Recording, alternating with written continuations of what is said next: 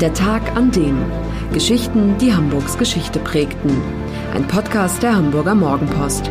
Gelesen vom Autor Olaf Funder. Herzlich willkommen bei Der Tag an dem. Vielen von Ihnen und von euch ist dieses Format schon bekannt, denn Olaf Wunder, der Chefreporter der Hamburger Morgenpost, macht dieses Format seit sage und schreibe fast zehn Jahren. Ich sitze hier mit Olaf Wunder. Hallo, vielen Dank für all deine Geschichten. Wie fühlt sich das an, zehn Jahre lang das zu machen? Hallo Matthias. Ja, also macht mir großen Spaß, den Menschen ein Stückchen von ihrer, von der Geschichte ihrer Stadt zu erzählen. Jeden Samstag ein kleines Stückchen mehr. Erinnerst du noch der Tag, an dem das Ganze entstanden ist? Der Tag, an dem der Tag, an dem entstanden ist? Also, ich kann mich dunkel erinnern, dass ähm, die Chefredaktion damals davon überzeugt war, dass die Hamburger, weil Hamburger lieben ihre Stadt, wie sollte man auch nicht, ähm, dass die Hamburger auch sehr interessiert an der Geschichte ihrer Stadt sind und dass Geschichten über die Geschichte Hamburgs gut ankommen.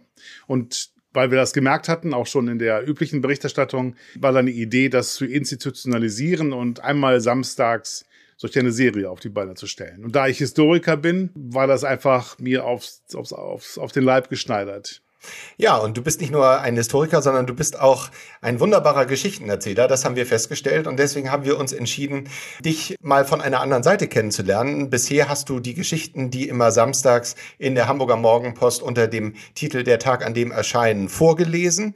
Und wir möchten aber gerne von dir auch die Geschichten und vielleicht die kleinen Anekdoten noch dazu hören, die du mit dir trägst. Und äh, das hörbare Format, der Podcast, gibt uns ja die Möglichkeit, mit dir ähm, darüber ins Gespräch zu kommen. Und deswegen fangen wir heute ähm, mit dieser Folge eine neue Art von der Tag an dem an. Und ich darf dir Fragen stellen, und ähm, freue mich sehr auf diese erste neue Folge, denn du hast uns eine sehr, sehr ähm, aufregende Geschichte mitgebracht. Einen ganzen Winter haben wir uns heute vorgenommen.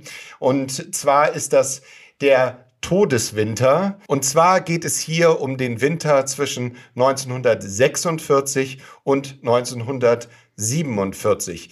Ja, ähm, Olaf, erzähl uns doch mal, wie kommt dieser Winter zu seinem Titel den du dieser Geschichte gegeben hast, der Todeswinter. Also die Serie heißt ja der Tag an dem und ich, deshalb hänge ich auch diese Folge auf an dem 25. Februar 1947 und an dem Tag war es in Hamburg minus 25 Grad kalt. Aber es gab eben nicht nur diesen einen Tag. Dieser Winter war so besonders, weil er Mitte Dezember 46 anfing, anfangs noch mit minus 10 Grad. Um Weihnachten herum setzte dann Tauwetter ein und äh, vielleicht haben schon viele gedacht, das Schlimmste sei vorüber. Aber dann, im Januar, da gehen die Temperaturen wieder tüchtig in den Keller. Von der zweiten Januarhälfte an bis weiten in Februar herrscht Dauerfrost von minus 20 Grad und kälter. Und dann eben am 25. Februar 47 der Höhepunkt mit minus 25 Grad. Das war kalt, keine Frage. Und Wäre Hamburg eine intakte Stadt gewesen mit Menschen, die genug zu essen haben und genügend Heizmaterial, dann wäre das alles vielleicht auch kein großes Problem gewesen und es hätte nicht so viele Tote gegeben.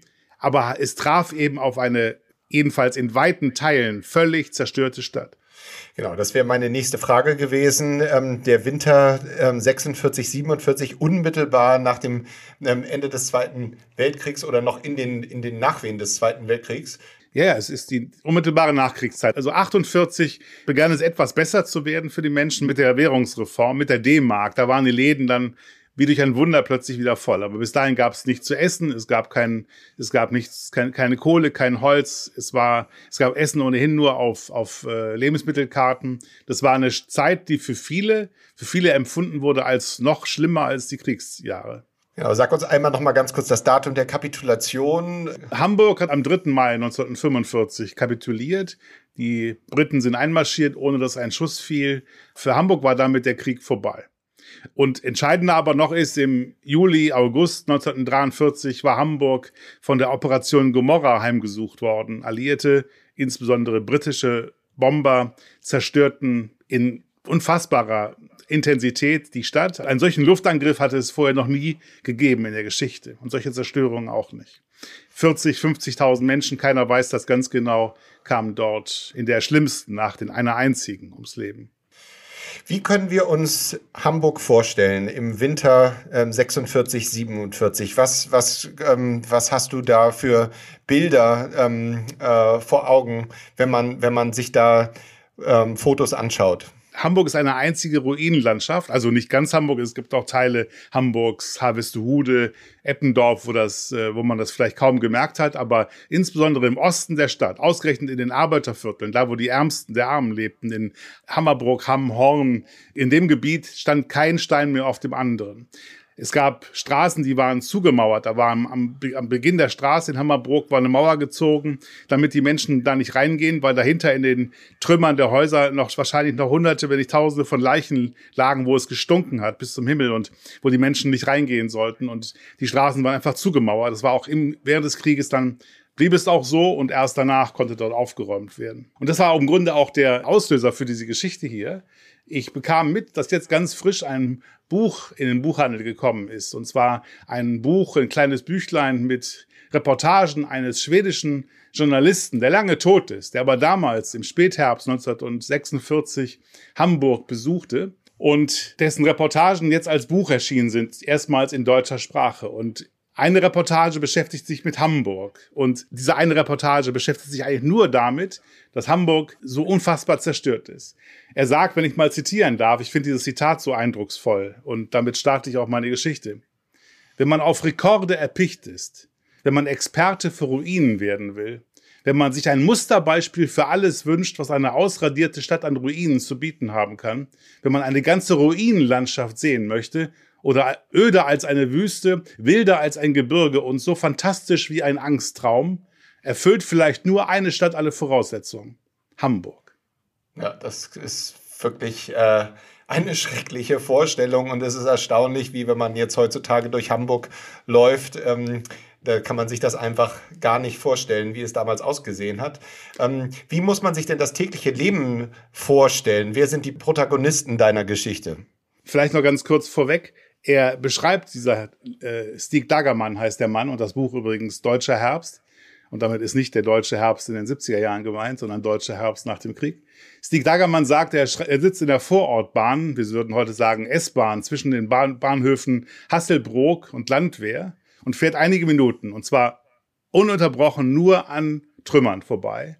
Er schaut aus dem Fenster und sieht nur Trümmer und dann steigt er in Landwehr aus und läuft dann durch die Straßen. Er sagt, das finde ich sehr eindrucksvoll. Er geht auf den früheren Bürgersteigen der früheren Straßen und, und auf der Suche nach den früheren Häusern. Mhm. Und er schaut dann in die, in diese Ruinen hinein und findet tatsächlich doch noch Leben darin, weil da leben Menschen in diesen Ruinen, weil sie haben gar keine andere Wahl. Denn Hamburg ist zu so großen Teilen zerstört, dass die vielen Menschen, die in Hamburg lebten, und es werden noch immer mehr, weil Flüchtlinge aus dem Osten kommen und ehemalige und Buten Hamburger, so nannte man das, die während des Krieges aufs Land geflohen waren. Die kehren alle zurück und die müssen ja irgendwo hin, also müssen sie auch in Ruinen leben, beispielsweise. Und er beschreibt, wie er halt dann in so einen Keller hineinschaut. Oben ist das Haus völlig zerstört, aber, aber der, die Kellerdecke, die hat gehalten. Und unten sieht er halt durch sein Fenster und sieht dann Zimmer mit nackten Zementwänden, mit Ofen, Bett, Tisch und einem einzigen Stuhl und Kindern, die mit einem Stein spielen und auf dem Ofen steht ein Topf. Ja, also du beschreibst es ähm, hiermit schon, das Leben musste irgendwie weitergehen und ähm, kann man sich da auch noch irgendwie kulturelles Leben vorstellen? Ist da eigentlich was in der Stadt passiert, außer einfach durchzuhalten oder gab es auch schon den Versuch, wieder ein normales Leben zu führen? Es ging in erster Linie ums nackte Überleben. Ich habe Zeitzeugen gesprochen, die berichten, also ganz normale Menschen, die sonst wahrscheinlich nie einer Fliege was zuleide getan hätten und die niemals auf die Idee gekommen wären, was zu, zu stehlen. Aber damals sind sie zu Dieben geworden, weil du hattest gar keine Chance äh, zu überleben, wenn du nicht geklaut hättest, wenn du nicht nachts losgezogen wärst zu den Kohlenzügen und dort Kohlen geklaut hättest, wenn du nicht jede Gelegenheit irgendwo die Hand aufzumachen oder was einzustecken ähm, äh, genutzt hättest. Sonst wäre es, hätte es nicht funktionieren können. Er konnte auch nur von Glück sagen, wenn man etwas hatte, was man auf dem schwarzen Markt gegen ein Laib Brot oder Kaffee oder ein Pfund Butter tauschen konnte, denn sonst wäre man verhungert. Ja, du hast mir erzählt, dass es einen, einen Kohlendieb gab, der später sogar Polizist geworden ist. Ja, ganz genau. Der erzählt hier auch in der Geschichte, Ralf Zander ist das, 85 Jahre alt. Er war damals zehn und erzählt, wie er nachts am sogenannten Rangierberg in Rotenburgs Ort bei der Eisenbahn darauf gewartet hat, dass die Güterzüge dann runterrollen von diesem Rangierberg und da, wo sie noch langsam fuhren, er sagt selber mit der Behendigkeit eines Affen aufgesprungen ist und dann oben seinen Sack mit Kohlen zu füllen. Also hat er jede Nacht versucht und dass er ganz schnell zu einem Experten geworden ist. Und er sagte, er hätte, er, konnte schnuppern, ob, auf eine, ob sich auf einem Waggon Briketts, Bunkerkohle, Nusskohle, Koks oder Schmiedekohle befand. Und sie mussten immer damit rechnen, verfolgt zu werden. Das, äh, die Polizei wusste ja, dass so etwas passierte. Die Polizei stand da in, den, in der Nähe der Bahngleise herum und nicht nur die deutsche Polizei, auch die sogenannten Rotkäppis, die britischen Militärpolizisten, die mit ihren Jeeps dann herangesaust kamen und auch von der Schusswaffe Gebrauch machte. Und auch Ralf Zander hat erlebt, wie auf ihn geschossen wurde und er um ein Haar auch getroffen worden wäre. Ja, also in jeder Hinsicht eine gefährliche Zeit. Neben dem nackten Überleben gab es denn auch Möglichkeiten für Menschen, die einfach künstlerisch tätig waren, die äh, Schauspieler waren oder Tänzerinnen oder ähm, irgendwie einen anderen künstlerischen Beruf ausüben wollten, Möglichkeiten, sich weiter irgendwie zu entwickeln oder musste man einfach durchhalten? Also ich habe mit einer Frau gesprochen, die war damals Tänzerin, 20 Jahre alt, Helga Bischoff. Die war aus Ostpreußen, aus Königsberg geflohen am Ende des Krieges, hat noch erlebt, wie Königsberg beim großen Bombenangriff zerstört wurde, ist dann Richtung Westen geflohen, kam nach Hamburg und hat sich dann hier irgendwie eine Arbeit suchen müssen und bekam mit, wie im Flora-Theater, wir kennen es heute als Rote Flora, damals äh, große Revuen aufgeführt worden sind, die die, der das Bedürfnis nach Unterhaltung, nach leichter Unterhaltung war ja groß und die Menschen standen Schlange, um solchen Theatervorstellungen beizuwohnen. Und sie hat da getanzt und sie, ihr, ihr fröstelt heute noch, wenn sie an die Temperaturen im Zuschauerraum in diesem Winter denkt. Sie sagte, es war bitterkalt und wir hatten überhaupt kein Brennmaterial, es gab nichts. Und die Zuschauer, die zahlten auch nicht mit Geld den Eintritt, sondern sie mussten als Eintritt ein Eintrittsbrikett mitbringen. Und nach Ende der Vorstellung wurden wir, so sagt sie, vom Publikum nicht mit Blumen beschenkt, sondern mit Butter, Käse und Brot. Und da, darüber waren sie glücklich, weil das war das Wichtigste, das Beste, was man ihnen schenken konnte. So, jetzt kann man sich vorstellen, kurz nach dem Krieg, ein eiskalter Winter, schlimmer kann es für eine Stadt eigentlich nicht werden. Ähm, aber wenn ich das richtig verstanden habe, gab es noch etwas, was die ganze Stadt zu diesem Zeitpunkt in großen Schrecken versetzt hat. Ja, das kann man wohl sagen, denn da ist dann plötzlich ein Mord passiert. Also nicht nur einer, sondern ein vierfacher Mord, ein sehr mysteriöser Mord. Und zwar am 20. Januar 1947 ging das los. Da hat ein Junge namens Kurt in den Ruinen einer zerbombten Akkumulatorenfabrik in der Nähe des S-Bahnhofs Landwehr gespielt. Kinder spielten damals gerne in den Ruinen. Und stolperte plötzlich über eine Leiche. Eine mittelblonde Frau mit halblangen Haaren und blauen Augen, etwa 18 bis 22 Jahre alt. Nackt lag sie da und es war nichts an ihr, was auf ihre Identität schließen ließ. Und wir würden jetzt vielleicht heute, 75 Jahre später, kein Wort darüber verlieren, weil Morde gab es damals so wie heute und äh, heute werden sie vielleicht kein Thema mehr. Aber in den darauffolgenden drei Wochen gab es drei weitere Leichen, die ebenfalls in Trümmern, in Ruinen gefunden worden sind. Äh, nicht alle in denselben Ruinen, sondern in Ruinen, die weit auseinander entfernt lagen. Aber es gab halt doch viele Gemeinsamkeiten. Auch die anderen Leichen waren alle nackt. Es handelte sich um eine Frau 35 bis 40 Jahre, um einen älteren Mann und ein kleines Kind. Alle nackt. Alle hatten nichts bei sich, was auf ihre Identität schließen ließ. Und der Oberkommissar Ingwersen, der damals von der Kripo die Ermittlungen leitete, der hat dann alles dran gesetzt, zunächst einmal die Identität der Opfer zu klären. Er sagte sich, wenn ich weiß, wer die Opfer sind, dann werde ich wahrscheinlich auch relativ bald auf den Täter stoßen. Sie haben 60.000 Plakate mit den Gesichtern der Toten gedruckt. Die Staatsanwaltschaft hat Belohnungen ausgesetzt von 5.000 Reichsmark und man höre und staune 1000 Zigaretten. Das war nämlich die eigentliche Währung damals auf dem Schwarzmarkt.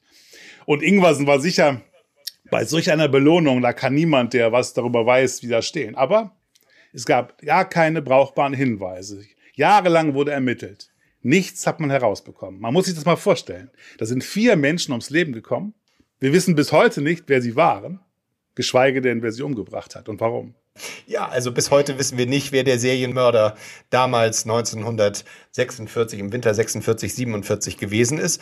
Aber es gibt auch einen Hoffnungsschimmer. Ähm, aus diesem ganzen Winter ist etwas entstanden, was sogar heute noch ähm, sich großer Beliebtheit erfreut. Kannst du die Geschichte jetzt noch zum Abschluss erzählen?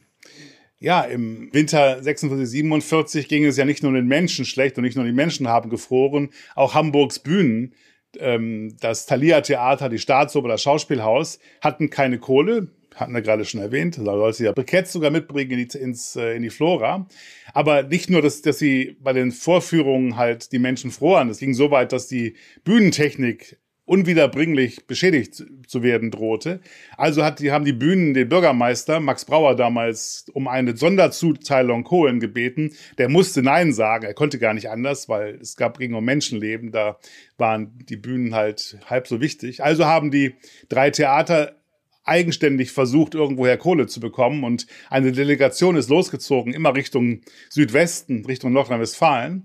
Und dann bei der Recklinghauser Zeche Ludwig sind sie auf Bergarbeiter gestoßen, die gesagt haben, komm, alles klar, wir beliefern euch mit Kohle. Die alliierte Militärregierung durfte davon nichts wissen, das ging ganz heimlich. Kohle wurde geliefert, die Bühnen wurden gerettet und dann haben die Bühnen sich im Sommer 47 für diese Leistung bedankt mit einem Gastspiel. Sie haben Theater gespielt für die Kumpel in Recklinghausen und daraus sind die Ruhrfestspiele geworden, das heute noch größte Theaterfestival Europas.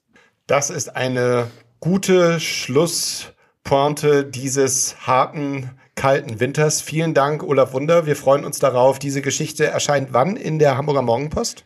Am kommenden Sonnabend. Das ist der 5. Februar 2022. Dort gibt es dann den ganzen Text ähm, zu lesen und mit den Bildern, von denen Olaf auch erzählt hat. Ich bedanke mich sehr und freue mich auf die nächste Folge. Ich danke dir. Das war der Tag an dem Geschichten, die Hamburgs Geschichte prägten. Eine neue Folge lesen Sie jeden Sonnabend in Ihrer Mopo und hören wöchentlich einen neuen Podcast. Noch mehr Historisches aus Hamburg, wie zum Beispiel das Buch zu dieser Serie oder die Magazine Unser Hamburg, finden Sie auch online in unserem Mopo-Shop unter www.mopo-shop.de.